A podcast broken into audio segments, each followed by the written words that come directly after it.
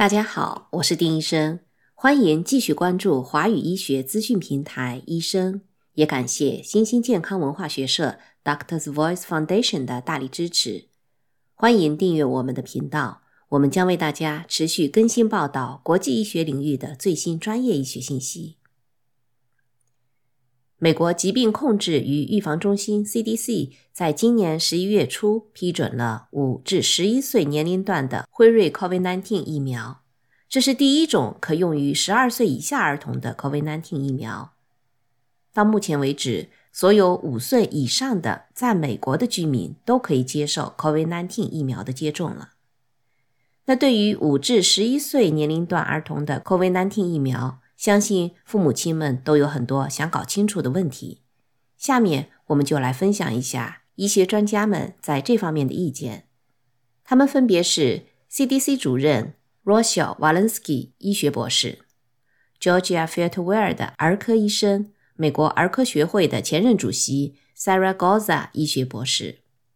犹他大学健康与山间初级儿童医院儿科传染病专家 Andrew Pavia 医学博士。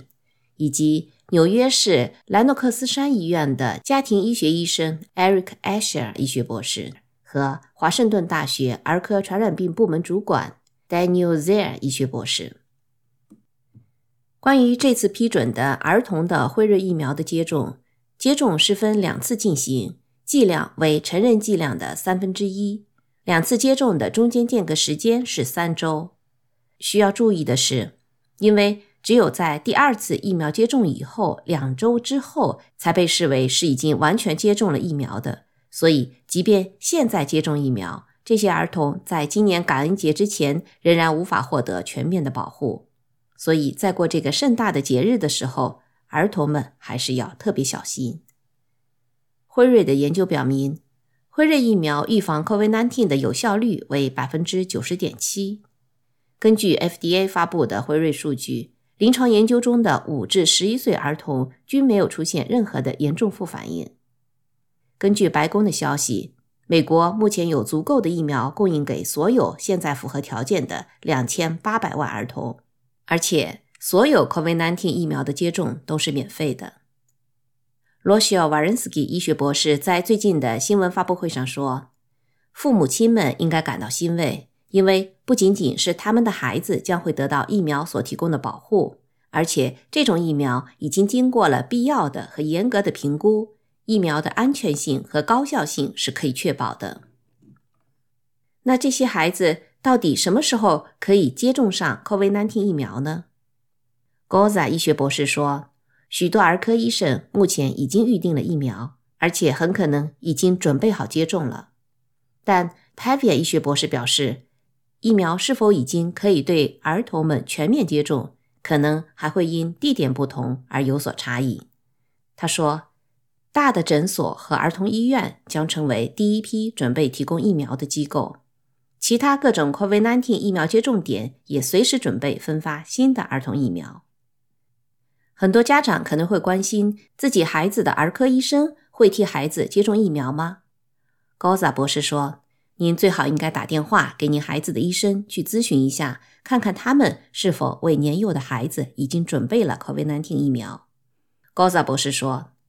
我认为这次儿科医生会真正的介入，会和父母亲们谈论疫苗，让他们对疫苗更加满意、更加放心，然后提供疫苗的接种。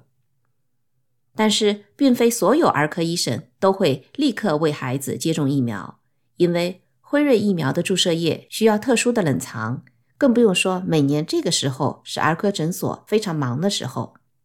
阿舍尔博士说：“其实药房也是另外一个不错的选择。”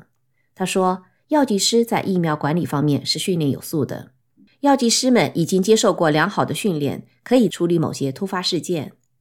事实上，在医院里，当患者出现药物或者疫苗的副作用的时候，药房团队往往会是第一个来到病人身边的团队，他们会和医生一起帮助治疗患者。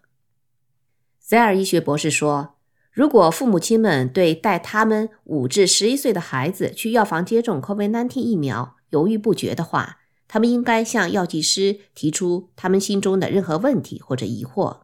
他说：“关键你要了解。”接种的人员在为儿童接种疫苗方面是否有足够的经验，这是家长可以向药房提出需要了解的问题。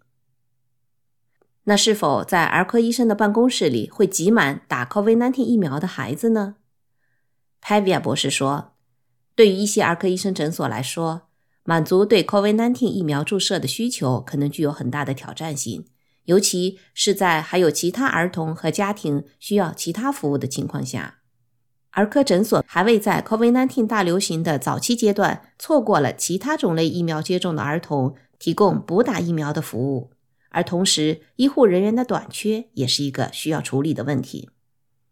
所以，如果您孩子的儿科医生在几周内无法提供疫苗的接种，您可能需要去药房接种。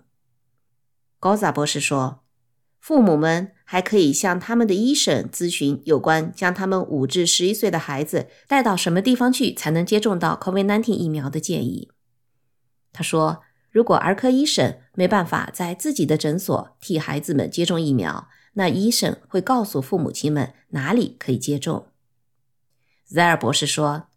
也有可能政府会提供一些特殊的疫苗接种场所，以帮助满足对这些儿童对 COVID-19 疫苗的需求。但是如果您的儿科医生的诊所已经为五至十一岁的儿童准备好了 COVID-19 疫苗，可以接种的话，那么最好带孩子去您的儿科医生那里，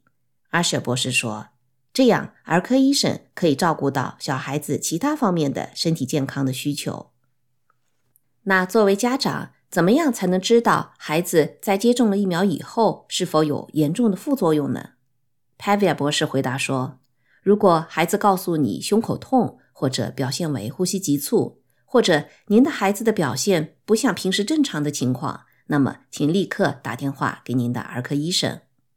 他说，COVID-19 疫苗对五至十一岁儿童的副作用可能和成人是相似的，甚至更加轻微。手臂酸痛很常见，有些孩子还可能会感到疲劳、发冷、肌肉酸痛或发烧。与青年人和年轻人相比，这些副作用在五至十一岁的儿童中不太常见。大多数情况下。这些副作用持续不到二十四小时，但也有可能会持续更长的时间。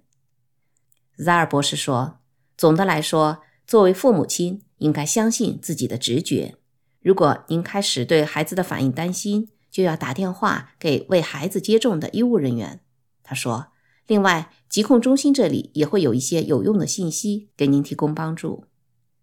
CDC 还有一个名为 V-Safe 的免费智能手机软件。”它可以在您接种疫苗之后为您提供个性化的健康核查，并让您将您的任何症状通知给 CDC。然后根据您提供的信息，CDC 可能会给您打电话，指导您可以采取哪些措施来解决您的疑虑。那还有个问题就是，五至十一岁儿童的体型差异是很大的，为什么这个年龄组定的疫苗剂量是成人的三分之一呢？艾雪博士回答说。疫苗的剂量取决于年龄和身体的成熟度，以在相应的体型情况下产生强烈的免疫反应。疫苗试验涉及了多个年龄段的疫苗剂量，以确定哪种剂量是最安全、免疫反应是最大，同时副作用又是最少的。好，今天关于五至十一岁儿童 COVID-19 疫苗的家长们关心的问题，医学专家们给予的回答，丁医生就和您分享到这里。如果您想了解更多有关适用于五至十一岁儿童的 COVID-19 疫苗的信息，您可以联系您的医生或其他医疗保健提供者。您还可以查看 CDC 和美国卫生与公众服务网站，以获取更新的信息。感谢您持续关注华语医学资讯平台医生，欢迎订阅我们的频道，我们将为大家持续更新报道国际医学领域的最新专业医学信息。